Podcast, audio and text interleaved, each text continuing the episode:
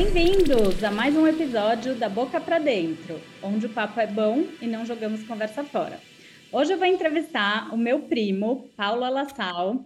Ele é CEO da Evolve, que é uma agência de transformação a partir do propósito. Ele vai contar um pouco para vocês o que, que ele faz e nós estamos fazendo um projeto juntos que mais para frente a gente vai revelar. E eu tenho aprendido muito nesse caminho. Mas o Paulo, ele é CEO da Evolve, dessa agência, sempre trabalhou com marketing, tendência, inovação, estratégia, também dá aula na GV e desenvolve projetos de branding, né, para marcas que estão saindo aí ou até para marcas já existentes que precisam se reforçar aí no seu branding. Eu quis trazer o Paulo aqui porque a gente está fazendo esse projeto juntos e, nossa, o quanto eu tenho aprendido e curtido cada etapa ali do projeto e vendo que criar uma marca é muito mais profundo do que a gente imagina. E além para pessoas que têm essa vontade de criar uma marca, também a gente vai falar um pouco sobre a nossa marca pessoal. Nós, como nutricionistas e médicos, que eu sei que tem muitos aqui que me seguem, ou mesmo quem tem alguma outra profissão, eu acho que hoje não dá para a gente não ter a nossa marca pessoal. Bem-vindo, Paulo. Obrigada por aceitar o convite. Nossa, que honra, cara. É, primeiro, você sabe que a admiração aqui é gigantesca pelo seu trabalho, por você, né? E tá sendo um baita prazer te ajudar nesse projeto aí, que a gente não pode revelar ainda, mas está sendo uma experiência bem legal. E, poxa, trabalhar com quem a gente admira é muito legal e com primo mais legal ainda, né? Prima querida, né? Então tá gostoso demais esse projeto. Obrigado pela apresentação. É, realmente é um tema muito gostoso, né? A gente falar sobre branding das marcas, as marcas que a gente gosta, as marcas que a gente admira. E, e, você bem falou, né? Nós como pessoas, né? E vocês, médicos, nutricionistas, é, pessoas que trabalham com saúde, sempre tiveram um tabuzinho assim, ah, eu não posso me promover, eu não quero me promover, que vai parecer charlatanismo, né? Etc. Claro, tudo tem seu limite, tudo tem o seu, né? O seu bom senso mas somos pessoas, somos marcas, temos os nossos valores, deveríamos ter o nosso propósito, temos a nossa personalidade e principalmente, né, por que, que eu vou escolher a Karina entre tantas nutricionistas, entre tantas opções que eu tenho, por que, que eu vou escolher um médico X ou um oncologista Y, né? Porque só pelo boca a boca, né? Até então sempre foi muito forte o boca a boca e até até hoje em dia é super importante, né? Mas eu acho que o mundo mudou, não tenho nada contra alguém se colocar, se posicionar para mostrar de fato o que ela tem de diferente. Né? Então, essa acho que é um pouco da conversa de hoje. A gente pode falar sobre brand, a gente pode falar sobre marca, a gente pode falar sobre é, branding pessoal. É, é, um assunto que eu adoro falar. O que, que é esse conceito de branding? Né? Porque as pessoas acham que o branding é só um logo ou uma cor Isso. ali que você escolhe. Isso. Conta é. um pouquinho para gente o que, que é o tal do branding. O branding, ele nasceu, na verdade, é muito interessante, né? Eu dou aula de branding, né? Ele nasceu daquela coisa de marcar gado, você sabia? Não. Aquilo é branding, é. Não. Lembra que tem a marca né, da fazenda do cara, as iniciais do vizinho? Então só servia para isso, ó.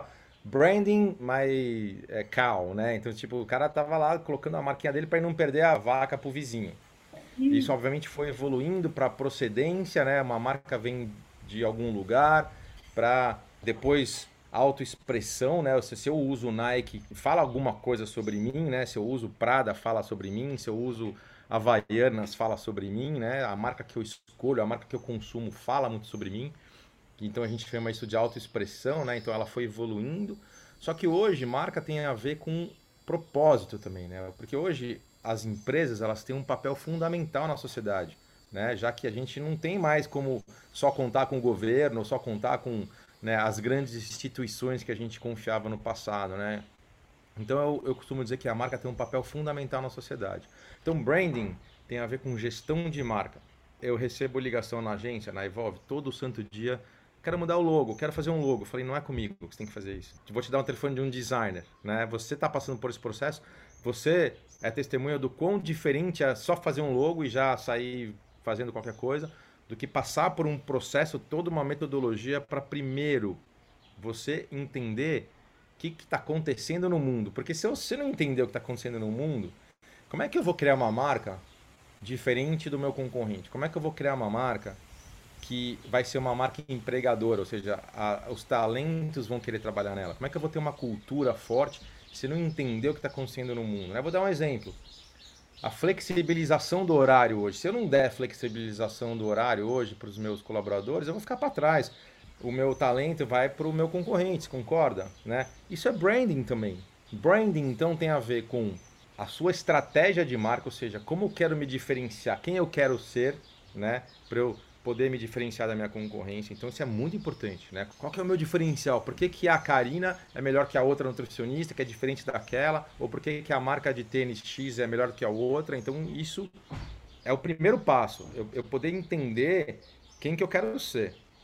Depois, branding também tem a ver com, obviamente, identidade visual. A marca que eu quero criar e assim por diante. Tem a ver com identidade visual também, porque nós brasileiros somos muito estéticos, né? A gente gosta de coisa bonita, né? Muita gente gosta de coisa bonita. Então, assim, uma marca que tem um logo feio, que tem um site feio, que tem uma identidade visual feia, fala muito sobre ela, né? Isso é ruim também. Então, branding também tem a ver com isso. Mas branding hoje ele evoluiu muito para uma questão que nós somos muito fortes, que é cultura.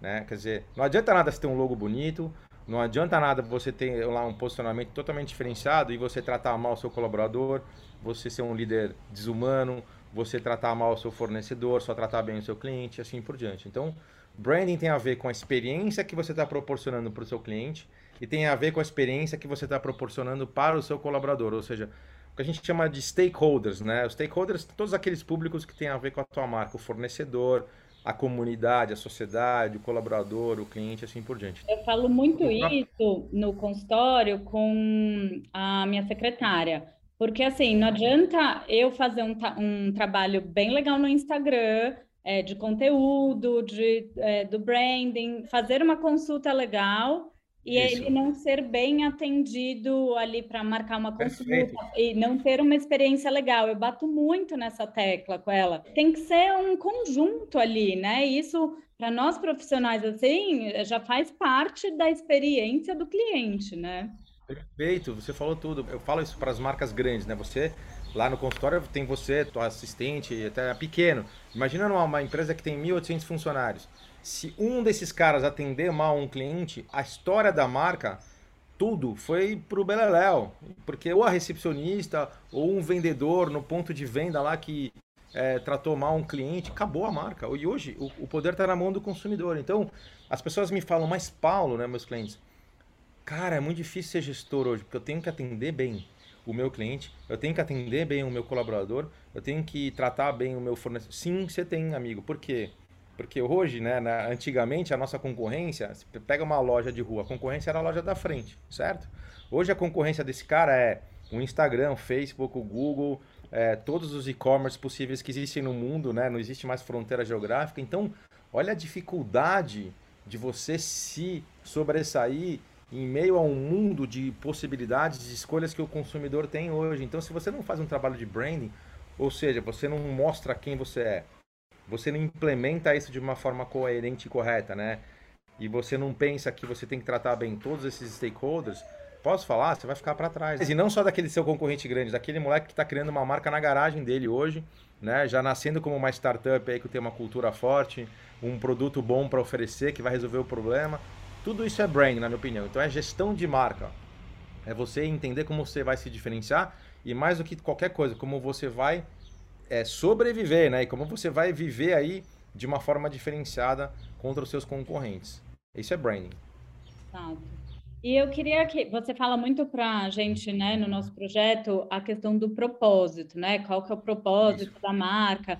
E eu queria trazer um pouco esse conceito, né? Por que, que branding e propósito andam juntos e como a gente aplicar para o branding pessoal essa questão do propósito também. Muito legal. Obrigado pela pergunta, porque até um tempo atrás as, os clientes não procuravam uma agência de branding para criar o seu propósito, nem os seus valores pegava um consultor e falava, vamos criar aí os valores e tal. E aí vinha coisas do tipo é, honestidade, integridade, trabalho em equipe, né? Aquelas coisas óbvias, né? Eu até faço uma brincadeira que eu pegava os valores do meu cliente, que eu estava começando um trabalho, dos concorrentes, tirava a marca e falava quais são os seus, quais são os do concorrente. O cara não sabia, né? Porque é tudo igual, né?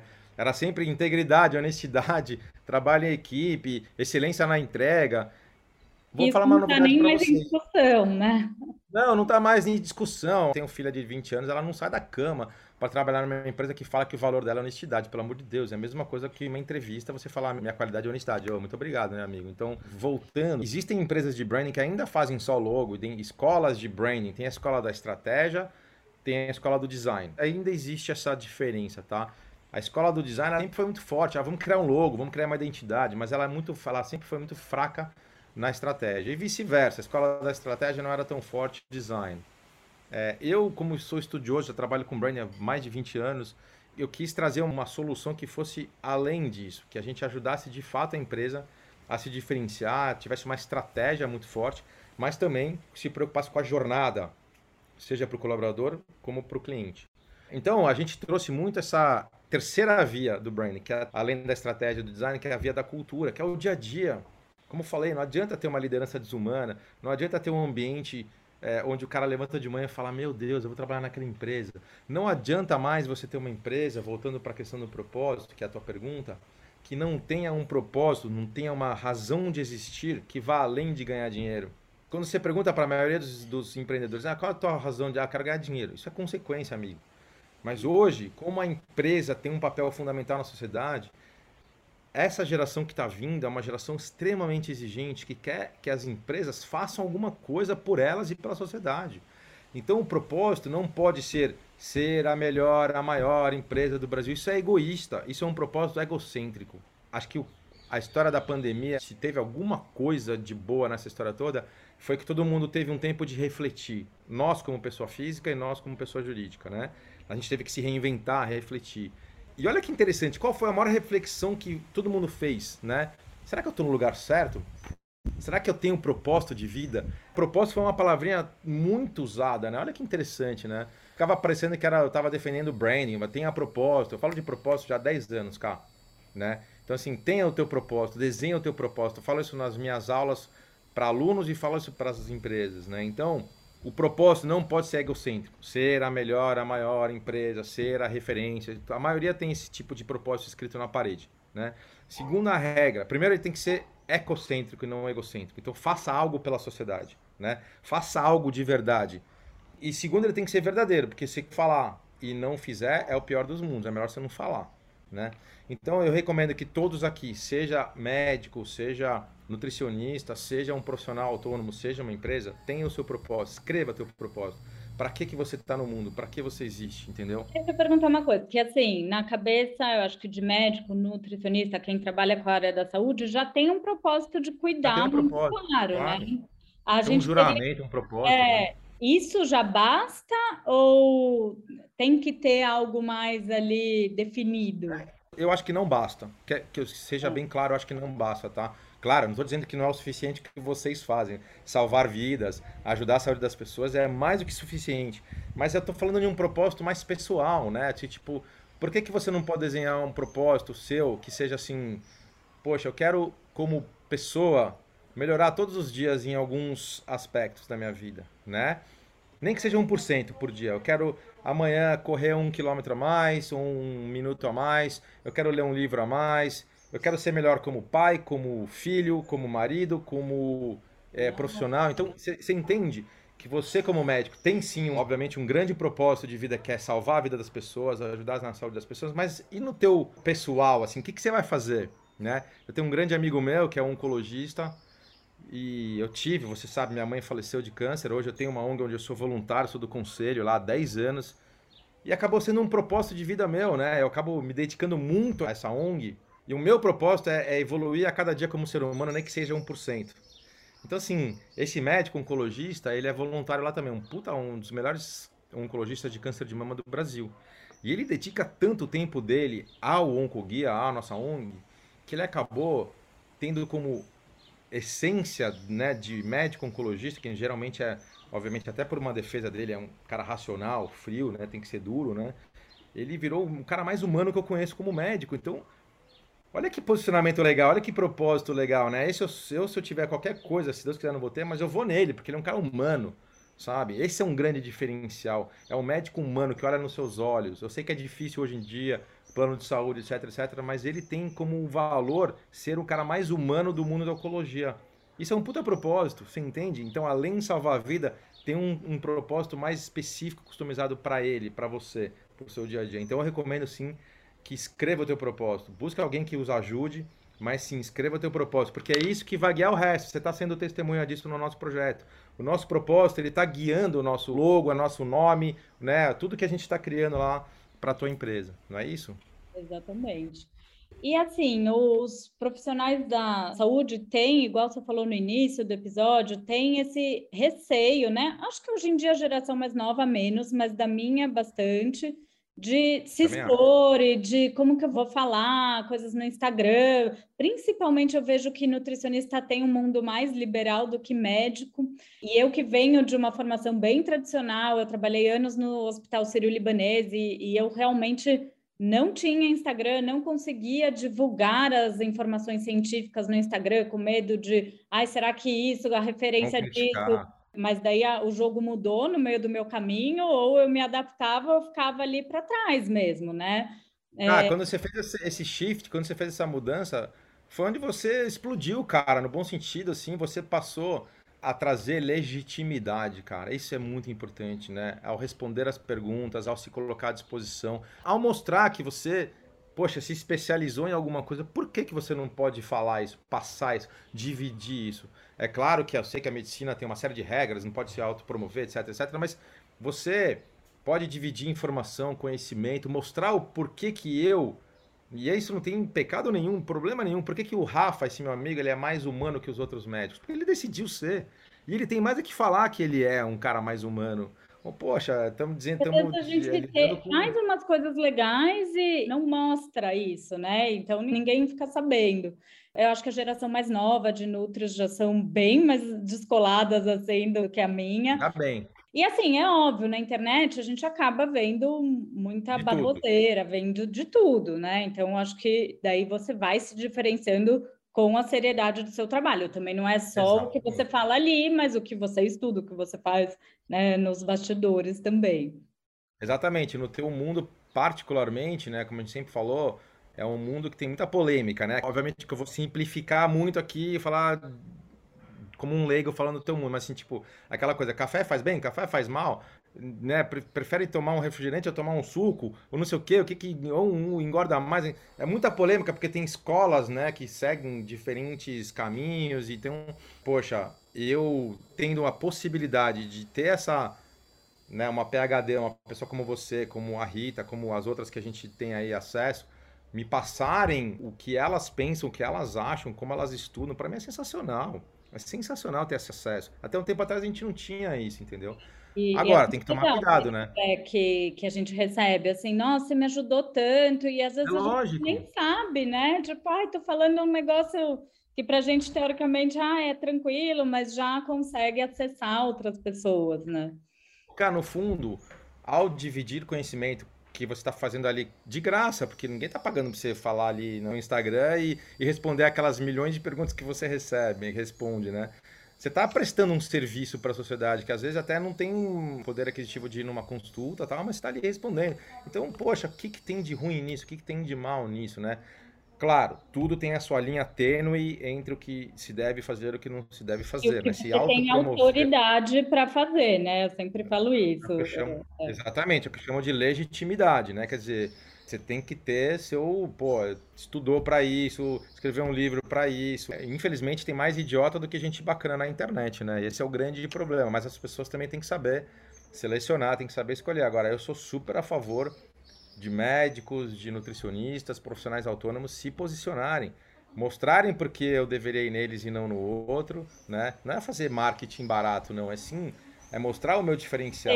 É, né? O seu diferencial. Então, para quem está ouvindo aí, tenho certeza que você tem alguma coisa de legal para mostrar e para ajudar os outros, né? Muito mais do que você imagina. Claro.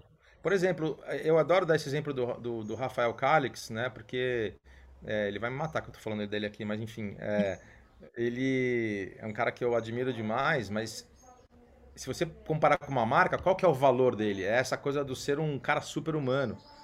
Esse é um valor, né? Que nem aqueles valores que a gente tem das empresas. É, eu sou um oncologista extremamente humano. né? É assim, e é, além de ser bom, né? Então, a, a gente ter os nossos valores como pessoas físicas também é o mesmo uso de uma empresa que tem os seus valores. Para que servem os valores de uma empresa? Primeiro, para mostrar em que, que ela acredita, né? Então, se eu tenho na gôndola duas opções que eu vou comprar dois produtos, eu estou confuso se eu compro esse ou compro aquele. Tá mais do que provado hoje que, mesmo esse aqui sendo mais caro, tendo valores por trás, sendo uma marca sustentável, ser uma marca humana, ser uma marca que de repente não trabalha com animal, etc, etc. Hoje o consumidor, até um tempo atrás o consumidor comprava mais barata, mas hoje não. Hoje ele compra essa porque ele sabe que ela está fazendo alguma coisa pela sociedade, que ela tem valores fortes, que ela tem propósito forte e que ela está fazendo tudo isso não só para ganhar dinheiro, mas também devolvendo alguma coisa para a sociedade, entendeu? Então hoje em dia não é só aquela coisa romântica, ah, eu vou fazer porque eu acho bonito fazer. Não, também dá resultado financeiro fazer. É. Né? E como branding pessoal, é, só Instagram basta? Ou como que é a sua visão sobre isso? Por exemplo, eu tenho o meu site, mas assim, as pessoas acessam mais a, o meu trabalho pelo Instagram, né? Como que você vê isso como branding pessoal? Eu acho que é extremamente importante ter um site. Eu acho que, independente se é um oncologista. É o cartão ou... de visita hoje, né? É o cartão de visita, exatamente. Antigamente o cartão de visita era aquele treco que a gente dava. Hoje você dá palestra no teu site, dá conteúdo, tá? Não tem problema nenhum, não tem proibição, não tem nada de, de problema. Então tem o seu site. Instagram hoje é realmente uma ferramenta que está aí, porque redes sociais é muito assim, né? Cada hora surge uma, é uma. Tem suas, uma... suas faixas etárias, né? Nem todo mundo. Depende é, do teu público, exatamente. Não gostam tanto de Instagram, então depende do público, né? É, e depende também da, da tua área de atuação, né? Eu não vejo muita coisa em LinkedIn. É engraçado, né? De medicina, de nutricionista. Não tem, a gente devia ter, porque é, um, é uma plataforma que tem a ver, no fim. Os gringos usam muito mais Twitter e muito. LinkedIn. Muito mais. Eu também acho. Então, é que, de novo, você tem que levar tudo em consideração, né? O brasileiro, ele usa muito o Instagram, ele usa muito o Facebook. Acho que é o segundo país, o terceiro que mais usa. Então, essas ferramentas, se eles são as mais usadas a gente tem que de alguma forma ou de outra estar tá lá. Médicos ainda têm esse pé atrás de estar tá no Instagram, porque acha que está se autopromovendo, certo? Então, alguns estão mais no LinkedIn, mas é uma plataforma um pouco menos dinâmica do que o Instagram, como você consegue lá, né, no, no Stories, é, responder é, aquelas perguntas que você faz, as enquetes, etc. Então, ela é uma ferramenta mais dinâmica. Agora, depende muito, tá, cara? Assim, eu acho que, é, tem que tudo tem que ser estudado. Será que, de fato, o que eu proporia para o Rafa, um oncologista, seria a mesma coisa que eu proporia para você? Eu acho que não. Eu acho que tem algumas nuances aí que a gente tem que considerar, tem que estudar, tem que ver o que é melhor ou não. Agora, todos têm que ter um site, mostrar quem é o Rafael Calix, quem é a Karina Lassal, quem é a Rita. Tem que mostrar, tem que mostrar o trabalho de vocês, a legitimidade de vocês. Olha, vocês escreveram livros, se eu vou ali escolher, eu quero saber, poxa, esse é um cara legal. Não é só porque você escreveu um livro que isso é legal, né? Vai para os valores de novo, né?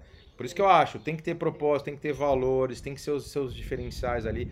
Tudo isso é branding, seja para a empresa ou seja para o nível pessoal. Um grande erro que eu vejo nas empresas e nas pessoas é que elas definem os seus valores, muitas vezes não de uma forma tão profunda como você está vendo no processo, e define seu propósito e deixa na parede, não vive deixar na parede para inglês ver, que eu chamo, né? E, e isso é um, um, grande erro. Então, os valores eles devem ser é, usados para contratar gente, para demitir gente, para ter rituais. O propósito é, é para avaliar as pessoas, ou seja, não é só aquele cara que é o melhor vendedor. O CEO da Netflix fala um negócio que eu adoro: a gente não contrata o babaca brilhante. Uhum. Sim. É isso, porque muita gente contrata o cara por uma questão técnica né, o que a gente chama de hard skills, e esquecem dos soft skills. E hoje, né, os hoje os soft skills são tão o mais importantes que os hard skills. É, é básico o cara saber a profissão dele, saber o que ele tem que fazer ali no, no emprego. Mas ele tem soft skills, né? Ele tem criatividade, ele tem generosidade, ele é um cara que sabe trabalhar em equipe, ele tem empatia. E hoje isso aí está evoluindo para deep skills. Os soft estão evoluindo para deep skills, ou seja, né? se você é um cara espiritualizado, se você é um cara que faz o bem para o outro, se você é um, um médico, um nutricionista, uma pessoa, um profissional autônomo que se de fato se preocupa com o teu, com o teu paciente, o teu cliente e assim por diante. Então, sim, o mundo está indo muito mais para esse lado do soft e deep do que para o lado de hard, né? Então valores servem para isso, propósito serve para isso. É, e, e, tudo do seu trabalho, do que você oferece, tem que estar tá em acordo né, com esse propósito e com esses objetivos. Foi igual que eu comentei, não adianta você ser um excelente profissional e no prédio a pessoa te receber mal, já, já deu uma brochada ali no, Exato, na experiência. O né? pior, né? Você ter lá um valor escrito na parede, pessoas em primeiro lugar, tá? Uhum. Teu valor, pessoas em primeiro lugar. Aqui, que mais importa são as pessoas. Aí um líder lá grita com um moleque lá, grita com um cara lá e fala: o que, que, que, que tem que acontecer? Num projeto bom de branding, de cultura, de implementação, o colaborador tem que chegar e falar: meu amigo, nosso, nosso valor não é pessoas em primeiro lugar, porque você está gritando comigo. Então, numa cultura forte, primeiro, o líder não tem que gritar com o, o, colaborador, o colaborador não tem que aceitar a falta de educação do líder, porque está definido que o, o, pessoas em primeiro lugar é um valor nosso. Então, por isso que tem que ter rituais, tem que ter avaliação a partir do propósito, tem que ter esses valores inspiradores, não integridade, honestidade, trabalho em equipe, né? Então, é, esse é o trabalho, é isso que é legal. E isso serve para a pessoa jurídica como para a pessoa física. Muita gente fala, não sei nem quais são os meus valores, então escreva os seus valores. E para escrever os valores, a, a, pergunta é em que você acredita. O que você acredita? O que está no teu DNA assim mesmo? O que, que você quer fazer para a sociedade? O que, que você quer fazer pelo mundo? Né? E, e, e, uma outra coisa que tinha muito é a missão e visão. Né? Eu não gosto muito disso porque as pessoas não sabem a diferença entre uma coisa e outra. E propósito incorporou os dois. Né? E a pergunta do propósito é para que, que a gente existe? A gente está aqui para quê? Né? Acho que essa é a resposta que tem que dar para a pessoa física e para a pessoa jurídica. Jurídica. E daí, para fechar um pouco o nosso bate-papo, eu acho que você já falou um pouco sobre isso, mas que você me ensinou durante o nosso projeto é, essas empresas do futuro, né? Que, que, quais são os skills, as ferramentas que as empresas do futuro requerem e são basicamente uhum. obrigatórios, né, para uma empresa do futuro existir. Eu acho que assim, a gente até chama de empresas evoluídas, né? E, e o nome da minha empresa é Evolve Soul, que é a evolução da alma. E o que a gente traz para os nossos clientes é isso, né? Como você pode ser uma empresa evoluída? O que é uma empresa humanizada, uma empresa evoluída, né? Uma empresa do século 22. É aquela empresa que sim tem um pensamento ecocêntrico, não egocêntrico, né? Tem um propósito claro, tem uma cultura forte. Cultura forte é isso, é você ter rituais, é você ter aquele ambiente onde as pessoas se sentem seguras psicologicamente né, e felizes, daquele cara que vai levantar de manhã e falar, pô, vou trabalhar naquela empresa, que legal, tô, tô bem, sabe? O K, a gente fez uma pesquisa, 64% dos executivos brasileiros gostariam de estar em outro lugar, não no lugar que eles estão hoje. E 40% estão absolutamente infelizes onde eles estão hoje. Então, o que, que isso gera? Isso gera depressão, isso gera ansiedade, você sabe melhor do que eu isso gera câncer, né? Então, assim, irritável. a gente.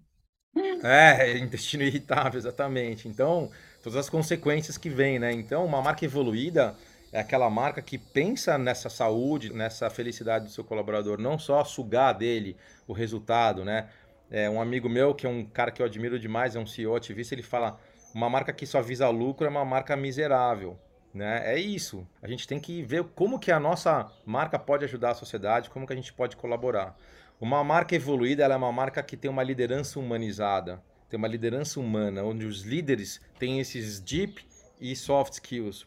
Uma marca evoluída tem uma liderança criativa, né? tem uma liderança adaptativa. Uma marca evoluída ela tem adaptabilidade, ou seja, ela entende o que está acontecendo no mundo e ela se adapta de uma forma rápida. Isso é uma marca evoluída, porque aquelas que ficaram para trás não se adaptaram, é, né? Então você pega o Zoom, que a gente está aqui no Zoom, era totalmente desconhecido antes da pandemia, ninguém sabia o que era Zoom, todo mundo usava Skype, você lembra disso?